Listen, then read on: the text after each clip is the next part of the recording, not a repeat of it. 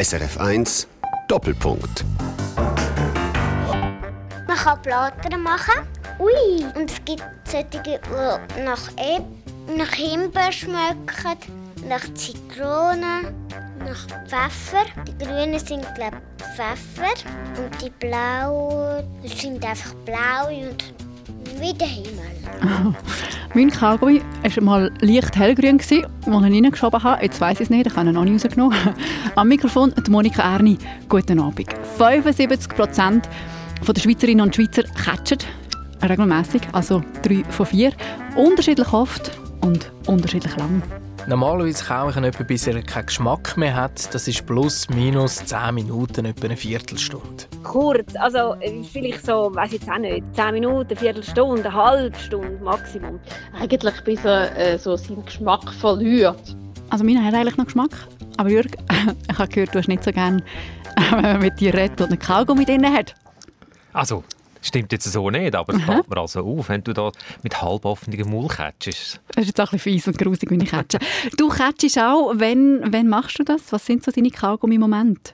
Also, ich catche regelmäßig. Ich muss sagen, ich tue nicht rauchen, habe noch nie geraucht, aber Kaugummi catchen tue ich so, ja, so ein paar pro Tag, ja. Mhm.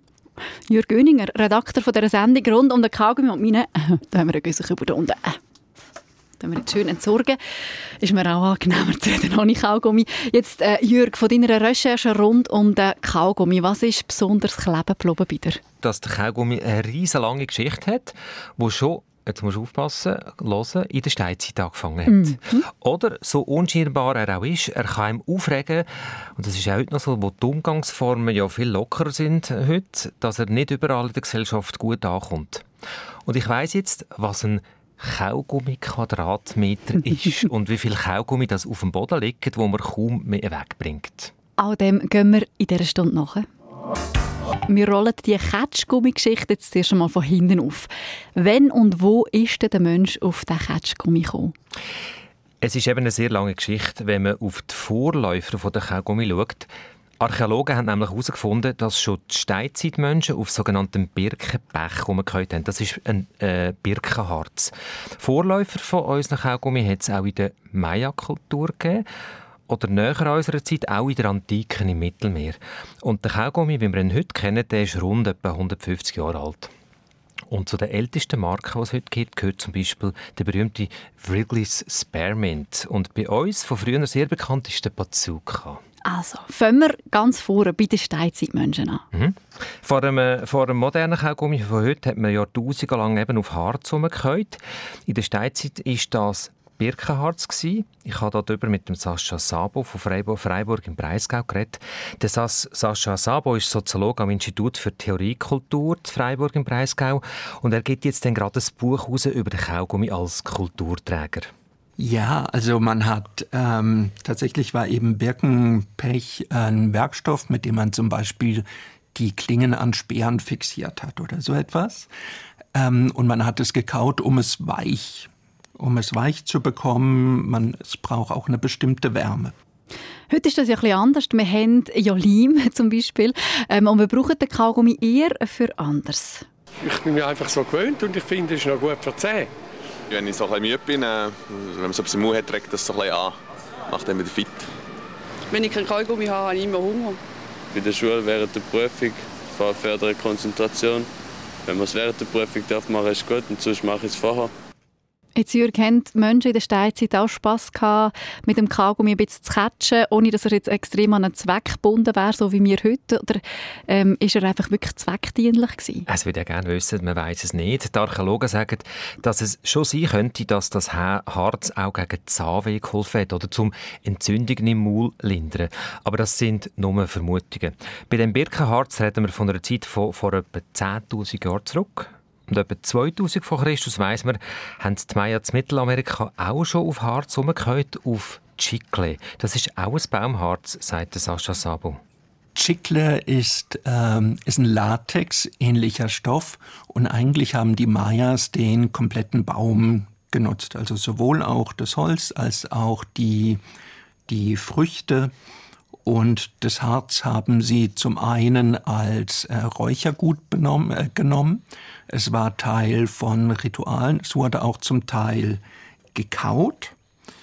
Ähm, man schreibt diesem Kauen des Chicles bestimmte Eigenschaften zu, dass es beispielsweise für die ähm, Zahngesundheit gut gewesen oder gut sei und dass es ein Stück weit das Durstgefühl stillt. Und auch bei uns hat es schon in der Antike eine Art Kaugummi gegeben? Es gibt auch in Europa eben eine Kautradition und so wurden auf den unterschiedlichsten Harzen gekaut, also auf Myrrhe und Weihrauch, was wir jetzt so von Weihnachten kennen, aber vor allem eben auf Mastix. Mastix wird auch heute noch angebaut im östlichen Mittelmeerraum, also in Griechenland, Türkei, Syrien, Libanon. Dort ist es bekannt, ich habe es auch mal probiert, es hat einen ganz anderen Geschmack, sehr pflanzlich. Und es finden sich in einem antiken Buch verschiedene Anwendungen. So soll es etwa bei Verdauungen hilfreich sein. Es wird für bestimmte Arten von Schmerzen eingesetzt. Und dann hängt es auch immer davon ab, wie man es jetzt, also ob man es kaut oder ob man es versucht zu schlucken oder ob man es eben räuchert und einatmet. Und was bei diesem Mastix deutlich wird, aber man hat das ähnlich auch beim Chicle, jenseits des Atlantiks, diese Stoffe haben jetzt nicht eine ausschließlich medizinische Funktion, sondern eben auch wie Myrrhe und Weihrauch immer auch eine rituelle Bedeutung. Also bei Chicle, auch bei Mastix gibt es verschiedene Gründe, warum man gehört hat. Und Ketschen ist in der Antike und noch früher also nur eine der Möglichkeiten gewesen, wie man es auf Baumharz gebraucht hat. Du hast gesagt, dass das alles quasi Vor Vorläufer von unserem Kaugummi sind. Was sind denn die direkten Vorläufer? Also die direkten Vorläufer sind aus verschiedenen Substanzen gemacht gewesen. Die Urahnen, vielleicht Urahnen beschreibt es besser. In Nordamerika, etwa so im Norden der Ostküste, sind die ersten Siedler im Austausch mit den indigenen Völkern dort gekommen und haben auf gesüßtem Fichtenharz gekaut. Und aus diesem Fichtenharz oder aus diesem gesüßten Fichtenharz entwickelten sich dann in der Tat die ersten Kaugummi-Fabriken. John, John Curtis hat ähm, 1848 dann die erste kommerzielle Kaugummi-Produktion gestartet. Mhm. Und Curtis kochte letztlich dieses Fichtenharz auf. Dieses Fichtenharz ist aber natürlich sehr aufwendig zu gewinnen, war sehr teuer. Und so entstanden dann auch mit der Zeit neben diesem Fichtenharz als Alternative hat man auch auf Paraffinwachs gekaut. Also Paraffin, was wir jetzt noch von den Kerzen kennen, ist auch so ein Erdölnebenprodukt. Das hat man ein Stück weit gesüßt. Man hat auch den unangenehmen Geruch herausgenommen und hat eben auch darauf gekaut. Der moderne Kaugummi der entsteht also in Nordamerika. Der Unternehmer John Curtis ist einer der wichtigen Namen in der ersten Hälfte des 19. Jahrhunderts. Ein anderer wichtiger ist der Thomas Adams. Der Adams hat nämlich Chicle aus Südamerika auf Nordamerika importiert, sagt Sascha Sabo. Der Kaugummi von Curtis war in Nordamerika schon etabliert. Und Chicle gelangte eigentlich erst später, ein paar Jahrzehnte nach Curtis, wirklich nach Nordamerika. Eigentlich gab es, eine, gab es für einen bestimmten Zeitraum drei Substanzen, auf denen gekaut wurde. Es war zum einen dieses gesüßte Baumharz von Curtis, daneben gab es das Paraffin und dann eben dieses Chicle. Dieses Chicle Dort spielte eben Thomas Adams eine sehr große Rolle. Und Adams wollte zuerst gar keine Kaugummis herstellen. Inzwischen, Adams, diese Firma gibt's ja immer noch, Adams suchte eigentlich eine Art Ersatz für Kautschuk und hat unzählige Experimente gemacht, die alle auch nicht gelungen sind. Und so die Legende besagt, dass er dann in einem, in einem kleinen Kaufmannsladen gesehen hat, dass ein kleines Kind ein Kaugummi gekauft hat, aber aus Paraffin und dann gefragt hat, was denn sowas kostet. Dann hat er schnell hochgerechnet und gesehen, das ist ja ein Riesengeschäft. So hatte dann sein Chicle in kleine Portionen eingeteilt und verkauft. Und der Chicle, den Thomas Adams importiert hat, das ist jetzt eben der direkte Vorläufer von unserem Kaugummi. Der Kaugummi ist heute ein Massenprodukt. Im 19. Jahrhundert scheint das noch nicht so gewesen zu sein. Ja, das stimmt, aber das ändert auch schon im 19. Jahrhundert. Schon der Adams und andere haben damit nämlich angefangen, Werbung für den Kaugummi zu machen. Aber so richtig losgegangen ist es ab 1892 mit dem William Wrigley und seinem berühmten Wrigleys Kaugummi. Mit Wrigley veränderte sich eigentlich nicht nur der Markt für Kaugummis, sondern eigentlich veränderte sich mit Wrigley der komplette Massenmarkt. Wrigley setzte bei seinen Produkten das Marketing in den Vordergrund. Und es gibt einen sehr oft zitierten Spruch von Wrigley, dass es keine Kunst ist, Kaugummi herzustellen. Die Kunst besteht darin, ihn zu verkaufen. Ja, weil bis dahin haben Kaugummiproduzenten vor allem mit ihren diversen Geschmacksrichtungen Werbung gemacht. Ja, das Besondere bei Wrigley ist, dass er, dass er eigentlich ein System von Produktzugaben etabliert hat. Werbung war dann immer ein bestimmendes und eigentlich bis heute ein bestimmendes Moment bei Wrigley. Sicherlich legendär und ganz oft abgebildet ist, dass er einen einmeilenlangen Zug durch die Vereinigten Staaten schickte mit einer riesigen Werbebotschaft, die sich über die ganzen äh, Waggons erstreckte. Dann hat er zum Beispiel jedem eigen eingetragenen Besitzer von einem Telefon damals mit Edison äh, sind gerade die ersten Telefonanschlüsse gelegt worden. Die bekamen Streifen Kaugummi. Und er dachte natürlich auch an seine zukünftigen Kunden und schickte jedem Kind zum zweiten Geburtstag zwei Streifen Kaugummi. Der Sascha selber sagt, der, der Wrigley hat offenbar mit verschiedenen Eigenschaften vom Kaugummi geworben. Ich meine, mir kommt jetzt als erstes Sinn, ihre Frau wird sich nie mehr beklagen über ihren Mundgeruch. Oder was, was hat er da beworben? Ja, genau. Zum Beispiel hat er eben gesagt, dass seine Kaugummi für Frische und Reinheit sorgen. Und das ist dann eben vor allem bei den Hausfrauen gut angekommen. Und er hat auch behauptet, dass Kaugummiketschen gut gegen Falten sei. Der William Wrigley hat also einen Kaugummi, der keinen Gebrauchswert hat, an und für sich einen Gebrauchswert gegeben oder verschiedene Gebrauchswerte angehängt. Und das mit den Falten war ja eigentlich eine glatte Lüge.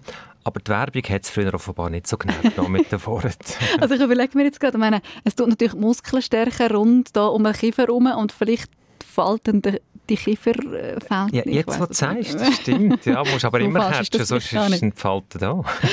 Wie das heute ist und mit was man da sonst noch geworben hat, auf das kommen wir noch zurück. Mich würde jetzt noch interessieren, wenn denn der Kaugummi als Massenprodukt in die Schweiz oder grundsätzlich auf Europa gekommen ist. Ja, das ist schrittweise passiert. Spannend ist, Ende des 19. Jahrhunderts überlegten sich die amerikanischen Kaugummi-Produzenten schon den europäischen Markt äh, zu beliefern.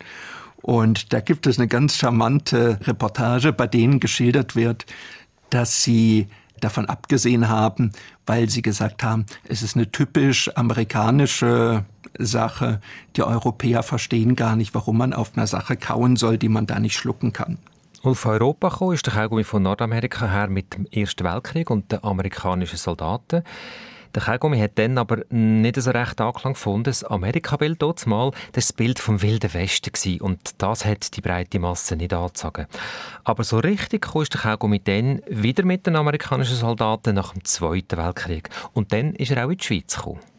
Nach dem Zweiten Weltkrieg wurde eigentlich der Kaugummi vielleicht zusammen mit Coca-Cola zu einem Symbol vom American Way of Life. Also Amerika war nach dem Zweiten Weltkrieg die wirtschaftliche, die, die militärische, ähm, die ökonomische, aber eben vor allem auch eine kulturelle Hegemonialmacht, an der man sich orientiert. Und jetzt gab es eigentlich ähm, einerseits so ein Amerikanismus von oben, wo man sich einfach an die Siege angelehnt hat und zugleich hat die Jugend den, den Kaugummi und einen bestimmten Habitus für sich entdeckt, der in Amerika mit dem Kaugummi verbunden war.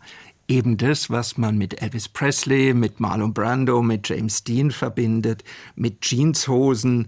Ähm, es sind Außenseiterfiguren, vielleicht sogar Figuren, wo man eher sagen würde, es sind Unterschichtsfiguren, die versuchen, irgendwie ihren Platz in der Gesellschaft zu finden. Der Kaugummi gewürzt also mit einer Prise Jugendrebellion, mit einem neuen, lässigen Lebensgefühl, mitten in der dann noch recht provinziellen Schweiz. In der Nachkriegszeit ist er also von den einen geliebt worden und andere sind kritisch gegen ihn gewesen. Und das zeigt bildhafte Glosse von 1959 von Radio Perro Münster aus dem SRF Radio- und Fernseharchiv. Ich habe ja kein Zuckerle gekauft. Was denn sonst? Kein Gummi. Um das Tausend Gottes Willen. Chewing Gum. Fangst jetzt auch noch mit dem Kogen Überseeschick an, wo Fäden zücht wie ein Reibkäse auf den Bezöckel. Pfui der Teufel. Und so etwas ist mein Sohn, Shandy. Das ist doch glatt, Vater. Weißt, wenn man ihn lang genug im Maul umeinander geschüttet hat, kann man den Kaugummi einfach so an die Wand kleben. Selbst sagt er, wenn du ein Chewing Gum bei uns in der Stube am Blumenvase herklebst, dann kleb ich dir eine Schwinte hinter die Ohren, dass alle Glocken bis auf Bonaduz runterhörst durchläuten. Hast du verstanden? Ja, hast es genug laut gesagt. Ganz ehrlich, der Chewing Gum, auch mal äh, etwas Modernes gewesen, wo die Eltern die Augen vertreibt haben. Sogar eine Möglichkeit gewesen, sich eben von den Eltern abzugrenzen, rebellieren, ein Statement zu setzen. Ganz genau. Und das kommt eben aus dieser Zeit. Und aus Amerika ist auch ein Kaugummilied von der berühmten Jazzsängerin Ella Fitzgerald. «Catch dein Kaugummi, chew your bubblegum». Chew, chew, chew, chew your bubble gum. Chew, chew, chew, chew your bubble gum. Chew, chew, chew, chew your bubble gum. Chew, chew, chew, baby. Aus der Zeit, wo sich der SRF 1-Hörer Kurt Lang, Jahrgang 1937 aus Altschwil, Basel-Land, noch an den neuen Kaugummi erinnert. Er hat vor zwei Jahren auf dem Sender gesagt, Da erinnere ich mich sehr gut. Das war am 1945 nach Kriegsende. Dort bin ich acht Jahre alt gewesen. und die amerikanischen Soldaten haben dann Urlaub gemacht, zum Teil in Basel und haben im Hotel Drei König in Basel haben sie logiert. Und meine Eltern damals haben einen guten Kontakt gehabt zum Hotel Drei König. Und dann haben sie einmal so die, die Soldaten eingeladen zu uns heim. Und dann äh, sind jetzt drei, vier einmal gekommen und haben mir als Bub damals Kaugummi mitgebracht. Und zwar der Wrigley's Kaugummi, die Blättli, Peppermint und, und, und die habe ich sehr genossen. Und heute ist der Kaugummi höchstens noch ein Statement, wenn man mit offenem Maul und laut catchen würde oder beim Geschäftsanlass Plaudern würde machen. Oder die Radiomoderatorin zum Start der Sendung einfach grusig catchen Kaugummi. Ganz genau, das hätte, hätte man sollen sehen ja, genau. Zum äh, Statement wird er auch im Film, der Kaugummi, der Sascha Sabo sagt, dass der Kaugummi auch mit der Sexualität in Zusammenhang gebracht wird. Bei der Sexualität gibt es sehr viele äh, Frauenbilder, bei denen Frauen ähm, lasziv Kaugummi blasen. Äh, blasen. Bei Grease z- zum Beispiel, dann später bei Desperately Seeking Susan mit Madonna.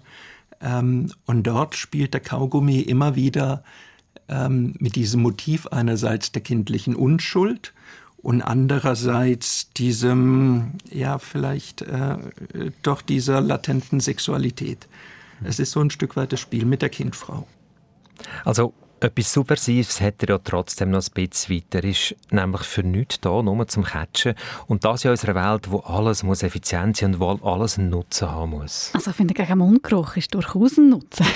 und noch ein kleiner Funfact übrigens beim Drei von dem Film «Grease» mit dem John Travolta und Olivia Newton-John habe ich gelesen, sollen die Schauspielerinnen und Schauspieler tatsächlich über 100'000 Kaugummis gecatcht haben. Ob das stimmt, weiß ich nicht. Wer das erzählt hat, weiß ich auch nicht. Aber eben zurück zu der Frage vom Nutzen. Könnte der Kaugummi nicht einen Nutzen haben? Ähm, er hilft ja Stress abbauen, sagen die einen. Und dieser Frau da hilft er zum Beispiel als Zahnbürstli-Ersatz. Jetzt bin ich sie essen und konnte Zähne putzen und darum nehme ich einmal einen Kaugummi. Und sonst in der Regel nicht.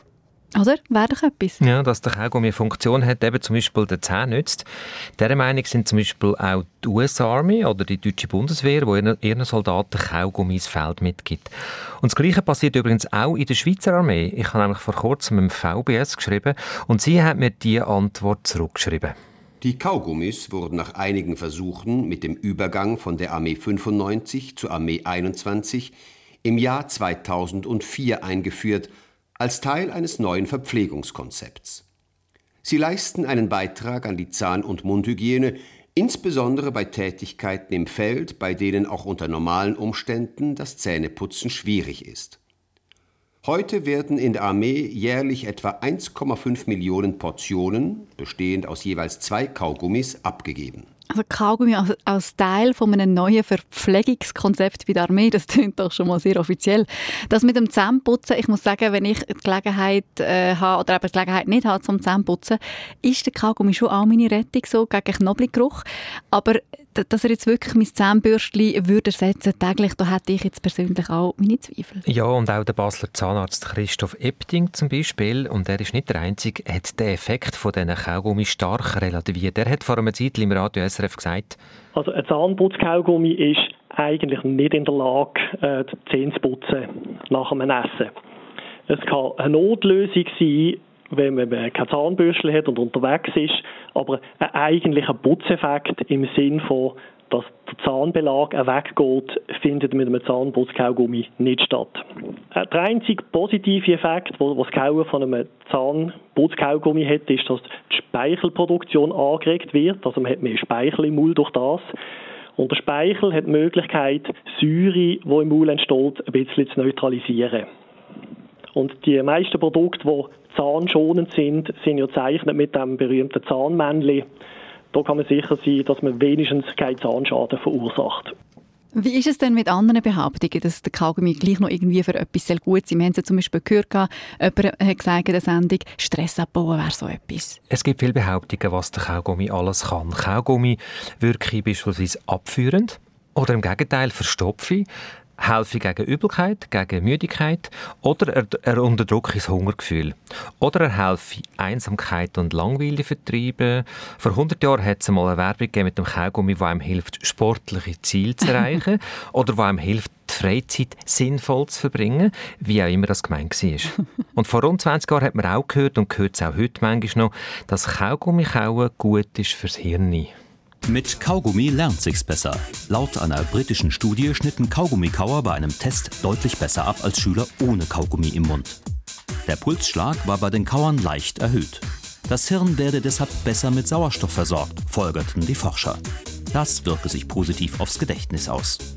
Folgt jetzt das Kaugummi-Obligatorium in der Schule? Ich weiss noch, dass wir damals unserem Lehrer auch versucht haben beizubringen, es sei extrem gut für unsere Leistung und er soll uns bitte erlauben, Kaugummi zu kauen während der Prüfungen. Jetzt ist die Frage, Jörg, stimmt das? Weiss man das? Nein, es, gibt, äh, es stimmt nicht und es gibt auch kein Kauobligatorium an der Schule. Also es ist schon interessant, Mechanismen zu suchen, die die Durchblutung vom Hirn verbessern, die Sauerstoffversorgung verbessern, auch den Stoffwechsel. Und da kann Kaugummikauen durchaus etwas beitragen, sagen die Experten. Aber klar sei auch, dass Kaugummikauen alleine nicht lange zur Hirnleistung dauernd verbessern. Aber etwas anderes scheint schon zu funktionieren und das habe ich aus einem Newsbeitrag aus dem Archiv von SRF. Kaugummikauen im Spital geschieht nicht zum Spaß, sondern als Therapie. Eine britische Studie hat herausgefunden, dass es Patienten nach einer Darmoperation hilft, dreimal am Tag zuckerfreien Kaugummi zu kauen. Der Kaugummi täuscht dem Körper eine Nahrungsaufnahme vor. Dies stimuliert die Nerven im Verdauungssystem und der Darm beginnt schneller wieder zu arbeiten. Dadurch können die Patienten das Spital auch früher wieder verlassen. Etwas, was mir auffällt, ist, dass Fußballer und Isokaianer und ihre Trainer ähm, ganz viel äh, Kaugummi catchen. Also das mit dem Stressabbau, da hat es vielleicht gleich etwas. Ja gut, das mache ich äh, übrigens auch. Wenn ich unter Zeitdruck bin, beim Arbeiten, dann nehme ich einen Kaugummi. Ich habe dich heute noch nicht gesehen, Kaugummi catchen. ja. Ein, ein, ein, ein, easy Tag für dich in dem Fall. das ist ein easy Tag. Ähm, mich dunkt es, aber es, es hilft gegen Stress. Also für mich, es ist, es ist mein Gefühl. Aber ob das objektiv auch stimmt, das weiß ich nicht. Und der Soziologe Sascha Sabo von Freiburg im Breisgau, er sagt es so.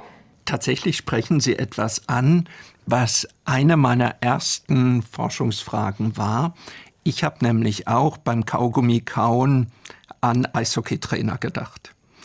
Und ich kenne auch niemanden, der so besessen auf Kaugummis kaut wie Eishockeytrainer. Ich glaube, dass dort der Kaugummi auch wieder diese Rolle von letztlich einem bestimmten Art von Fetisch hat, also dass man glaubt, es hilft gegen Nervosität und dann hilft es eben auch gegen Nervosität. Vielleicht kann man es vergleichen, so wie wenn jemand mit den Fingernägeln knibbelt oder so etwas. Dass es einfach eine Form ist, mit der inneren Spannung umzugehen. Und dort ist es nun eines der Mittel, die sich tatsächlich tradiert und etabliert haben, um mit diesem Stress umzugehen. Hauptsache es hilft. Ketschgummi ketschen, schon ist der Stress weg. Eigentlich toll von Vorstellungsgesprächen oder Radiosendungen. Aber eben, der Kaugummi ist doch noch nicht so überall akzeptiert in der Gesellschaft, dass man ihn zu jedem Anlass dürfte im Maul haben. Stimmt, auch heute nicht immer akzeptiert. Heute in dieser Zeit, wo wir uns viel lockerer in der Gesellschaft bewegen und alles weniger steif ist. Aber trotzdem, der Kaugummi geht tatsächlich nicht immer. Das einmal hat mir eine Kniegetrainerin von Oetwil an der Limit gesagt. Ich bin Katrin Künzle, ich bin Kniegetrainerin oder man sagt auch Trainerin für gute Umgangsformen und ich bin Geschäftsführerin von der Firma Künzle Organisation. Kaugummi haben ja eben drei von vier Personen häufig oder mindestens etwa die mal im Maul. Trotzdem gibt es Tabu, vor allem in der Geschäftswelt, sagt Katrin Künzle. Das muss man schon ganz klar sagen, das ist ein No-Go fürs Vorstellen und im Geschäftsleben. Also wenn ich mich für eine neue Stelle bewerbe und generell im Geschäftsleben. Also wenn ich Kundenkontakt habe, wenn es vielleicht auch um Geld geht, wenn ich im Bankenwesen arbeite, Versicherung, Handelsunternehmen, im Verkauf, dann ist das nicht zu empfehlen. Dann ist, muss wirklich mein Fokus auf dem Gegenüber sein und dann muss ich auf den Kaugummi für den Moment verzichten. Und warum ist das so? Es geht darum, wie einem das Gegenüber wahrnimmt, sagt Katrin Künzle. Wir zeigen damit wenig Wertschätzung mit dem Kaugummi im Maul. Aber Wertschätzung in einem Gespräch, das brauche ich. Das heißt, dass ich in einem Gespräch einfach voll bei meinem Gegenüber bin und nicht noch gleichzeitig Keuen tun.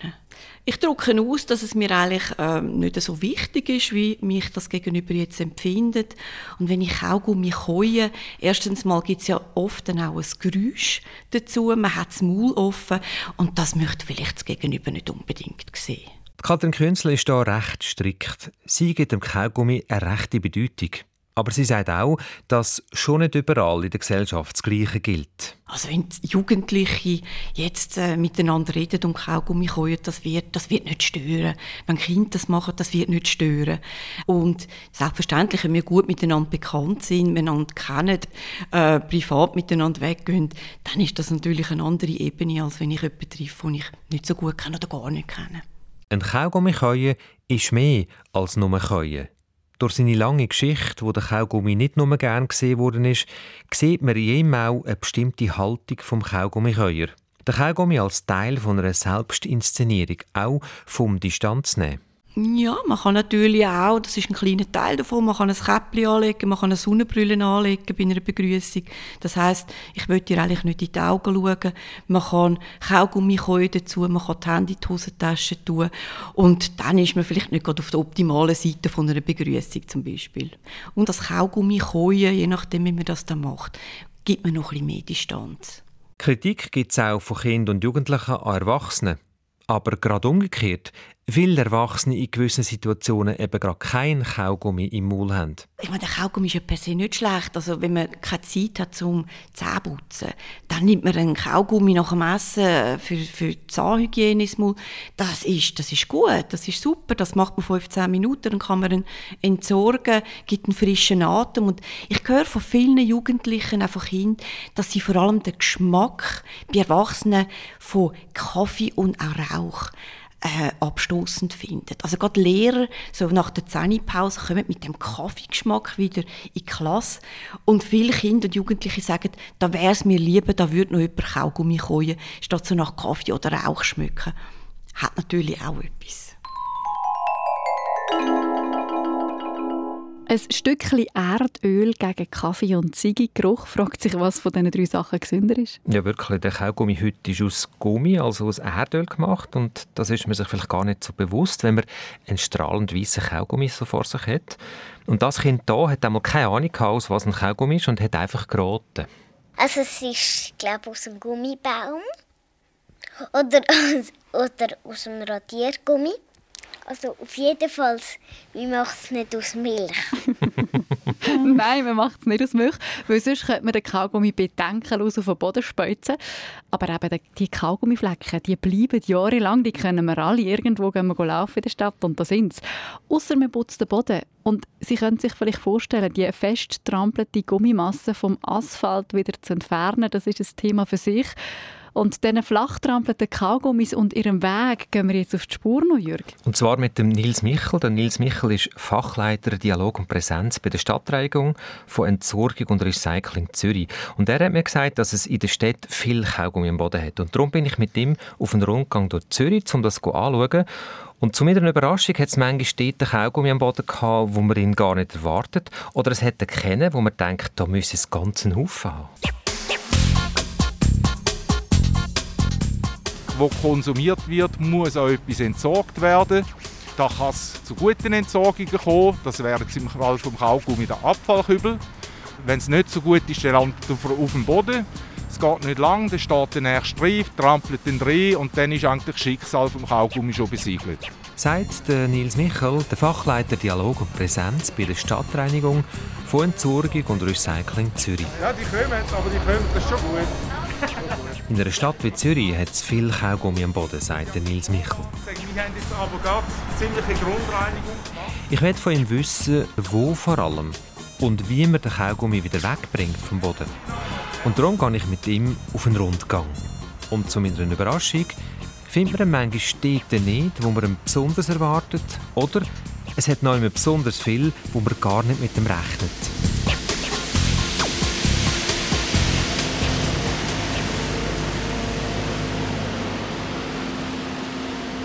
Das erste Mal zeigt mir Nils Michel, wo das es in Zürich typischerweise Kaugummi hat. Ich treffe ihn auf einem kleinen Platz mit Springbrunnen, Bäumen und Sitzbänken. Auf diesem Platz findet man keinen einzigen Keutschki am Boden. Da hat es aber auch fast keine Leute und es hat auch keine Läden oder Restaurant rundherum. Und darum laufen wir jetzt 150 Meter führen zu der Bahnhofstrasse mit ihren teuren Läden, Restaurants und Boutiquen. Da sind wir jetzt an der Bahnhofstrasse. Das ist ein von den Orten, wo wir am meisten Personendurchsatz haben. Das heißt extrem viele Leute, die flanieren, die gehen einkaufen, die sich da bewegen. Wo viele Leute sind, sind tendenziell auch viele Leute mit Kaugummi. Und wer einen Kaugummi kauft, hat irgendwann kommt er zu der Frage, wie entsorge ich den Kaugummi. Eine Antwort haben wir ja schon. Der Kaugummi landet auf dem Boden. Wenn wir jetzt hier schauen, oder, dann sieht man ein Heckkaugummi, gerade wenn man so schräg drin schaut, die Sonne scheint jetzt so schräg drin, überall, wo es ein bisschen aufglitzert, hat das Kaugummi. Der Kaugummi verrottet zwar, das schon, sagt Nils Michel, aber das dauert ein paar Jahre. Ein Kaugummi heute, das ist ein Erdölprodukt schlussendlich. Jedes Produkt hat eine Verrottungstour. Bei einem Kaugummi ist die Verrottungstour rund etwa fünf Jahre. Ist der Kaugummi mal am Boden, dann geht seine Karriere weiter. Wenn ein Kaugummi mal am Boden landet und der nicht weggemacht wird, dann trampeln Leute drauf trampeln, es fährt ein Velo drüber, es fährt irgendwo ein Fahrzeug drüber und irgendwann wird der platt gedruckt und was zurückbleibt, ist ein Flecken. Und in der Regel tut sich der Flecken, je länger das der Kaugummi liegt, äh, immer dunkler verfärben. Also ich würde jetzt mal schätzen, dass der hellere Fleck da von einem neueren Kaugummi stammt und der Fleck da, der ist schon ziemlich dunkel, der liegt wahrscheinlich schon zwei, drei Jahre länger da. Der Nils Michel erzählt mir, dass er öppe mal mit Jugendlichen durch die Stadt laufe und mit ihnen über Abfall und über Kaugummi redet. Jetzt gehen wir mal die Bahnhofstrasse ab. Ich tue manchmal mit Schulklassen, wenn ich über das Thema Littering arbeite, ist für mich genau, und das ist der andere Bezug zum Kaugummi, dann ist Kaugummi ein absolut cooler Aufhänger, um mit Jugendlichen äh, das Thema Littering zu thematisieren. Wieso? In der Schweiz werden rund 2000 Tonnen, ein bisschen mehr als 2000 Tonnen Kaugummi pro Jahr geholt. Und weil gerade Jugendliche zu den grössten Konsumenten gehören, sie haben einen höheren Bezug zum Kaugummi. Durchschnittsschweizer verbraucht etwa 400 Gramm Kaugummi pro Jahr, ein Jugendlicher etwa 2 Kilo. Und die Kaugummi wäre jetzt die ideale Entsorgung die, dass er in einen Kübel kommt. Jetzt ist der Kaugummi aber ein bisschen weich, ist grusig, ist speziell. Und ich habe dann eine Schnur, das ist aber ein Kaugummi-Quadratmeter. Der Kaugummi-Quadratmeter. Das ist eine einfache Schnur, die zusammengeknüpft ist, also an einem Stück ist. Wenn man die Schnur das zweite hoch je an zwei Ecken auseinanderzieht, gibt es ein Quadrat und in dem Fall gerade einen Quadratmeter. Wie der funktioniert, das zeige ich Ihnen gerade. Der hat vier Ecken. Mal die vier nehmen. Und ich tue dann den Jugendlichen vier Standorttypen geben.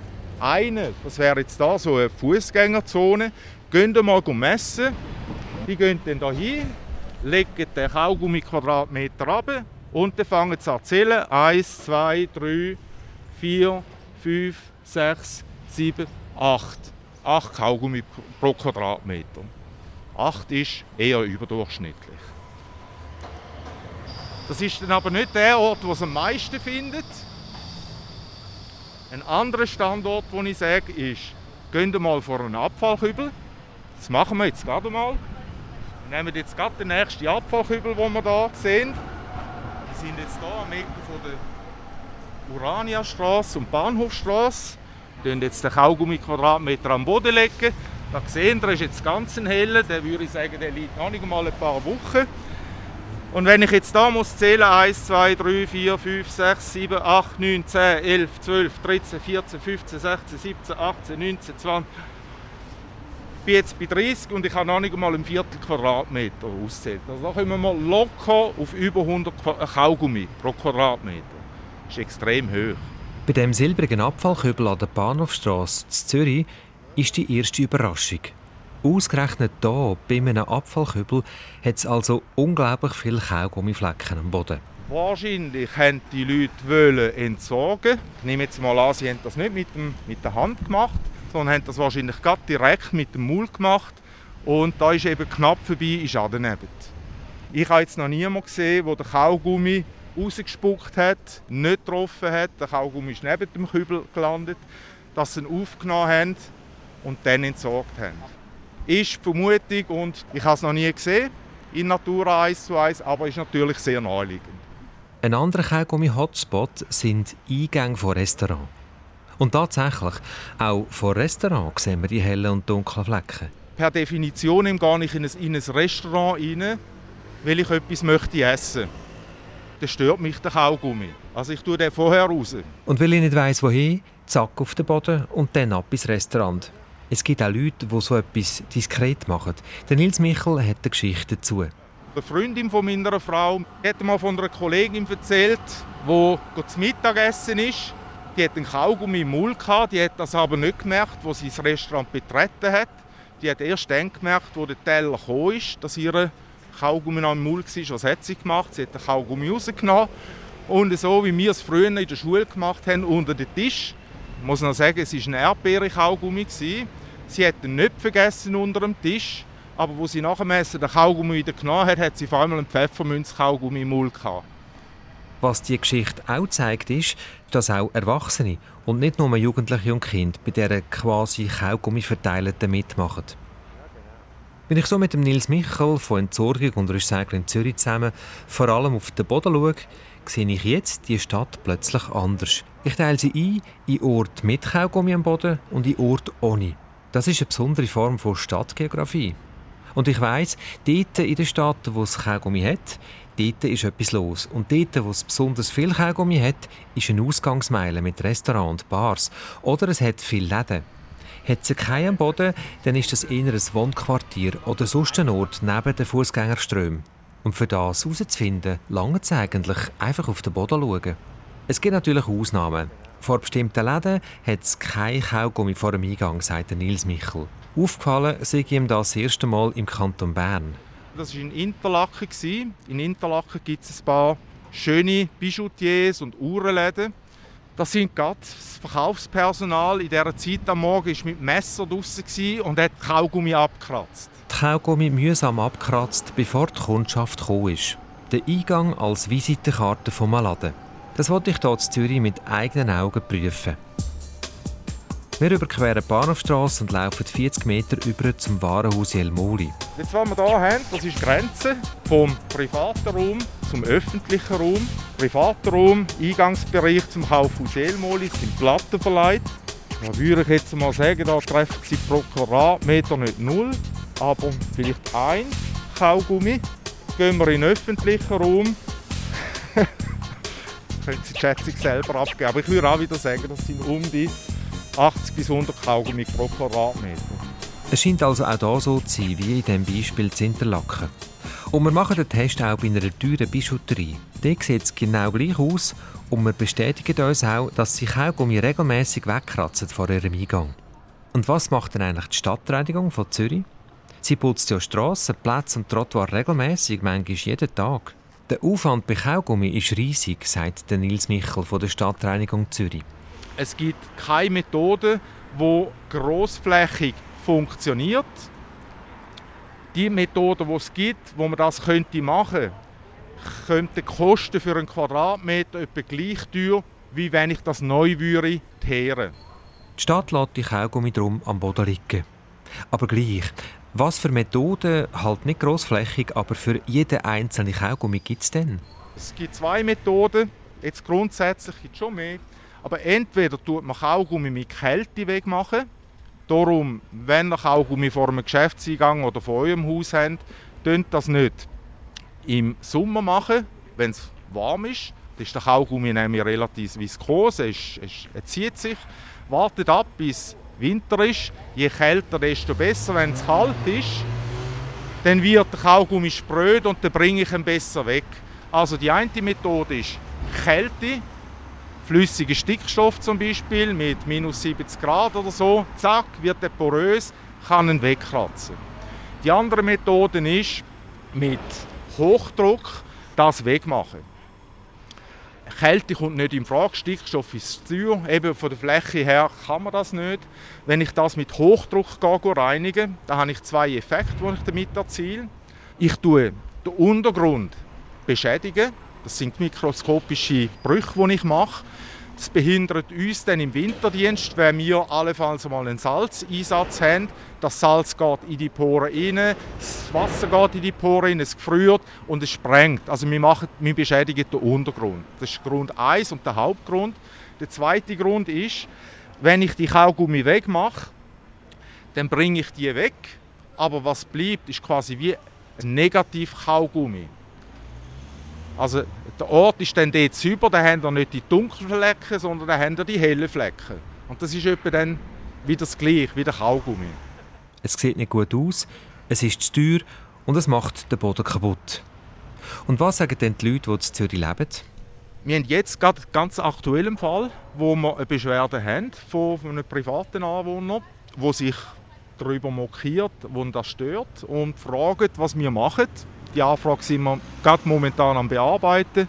Solche Anfragen sind selten, erzählt Nils Michel. Ich tue manchmal fragen, was haben Sie für ein Gefühl? Ist das super da an dieser Haltestelle oder an diesem Platz? Im Wissen, ich weiß, was umeinander liegt und äh, habe das halt ganz gezielt auf Kaugummi gefragt. Dann ist meine Beobachtung die, dass die Leute den Kaugummi am Boden gar nicht wahrnehmen. Es ist wie so, in der Wahrnehmung tut man das wie ausblenden.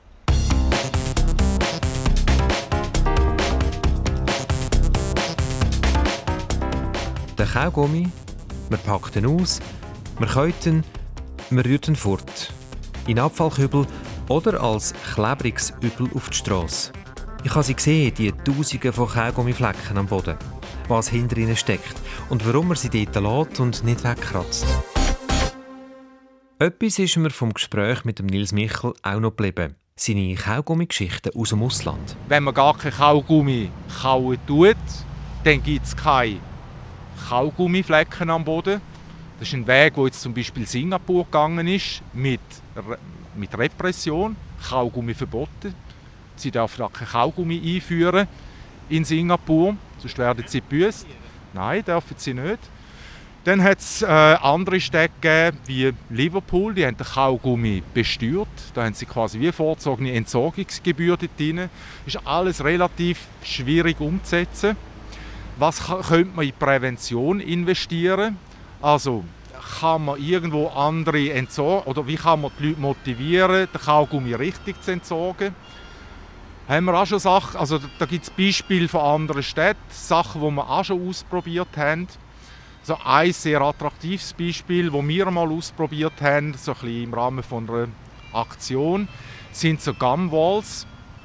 Das ist äh, etwas, das ich aus England kennt habe. Ist sehr ansprechend. Dort gibt es so Flächen, die werden äh, bestückt. Das kann man in Form von einer Abstimmung machen. Wir haben das dort mal während einer Fußball-WM gemacht und haben dann so quasi gefragt, wer wird Fußball-Weltmeister, haben die verschiedenen Nationen drin gehabt. Und du hast quasi mit dem Kaugummi, wo du auf dieser Gamwall geklebt hast, hast du deine Stimme abgeben. Äh, das wird in England zum Teil gemacht, erfordert, dass man immer wieder neue Sujets hat, dass man die Leute da, ich sage jetzt, bei Laune behalten. Ist aber auch eine Frage von Hygiene, ist eine Frage von finanziellen Mitteln. Eben, es gibt andere, Seattle ist auch so ein Beispiel, oder, mit der Gasse, oder, wo eigentlich die Leute animiert sind, den Kaugummi an, an, an, die Wand oder an, zu tun. Das hat schon so viel Kaugummi, das hat schon fast Kultcharakter. Also es ist dann schon wieder ein Touristenmagnet. Aber ist jetzt nicht der Weg, wo man entschieden hat, dass Zürich geht.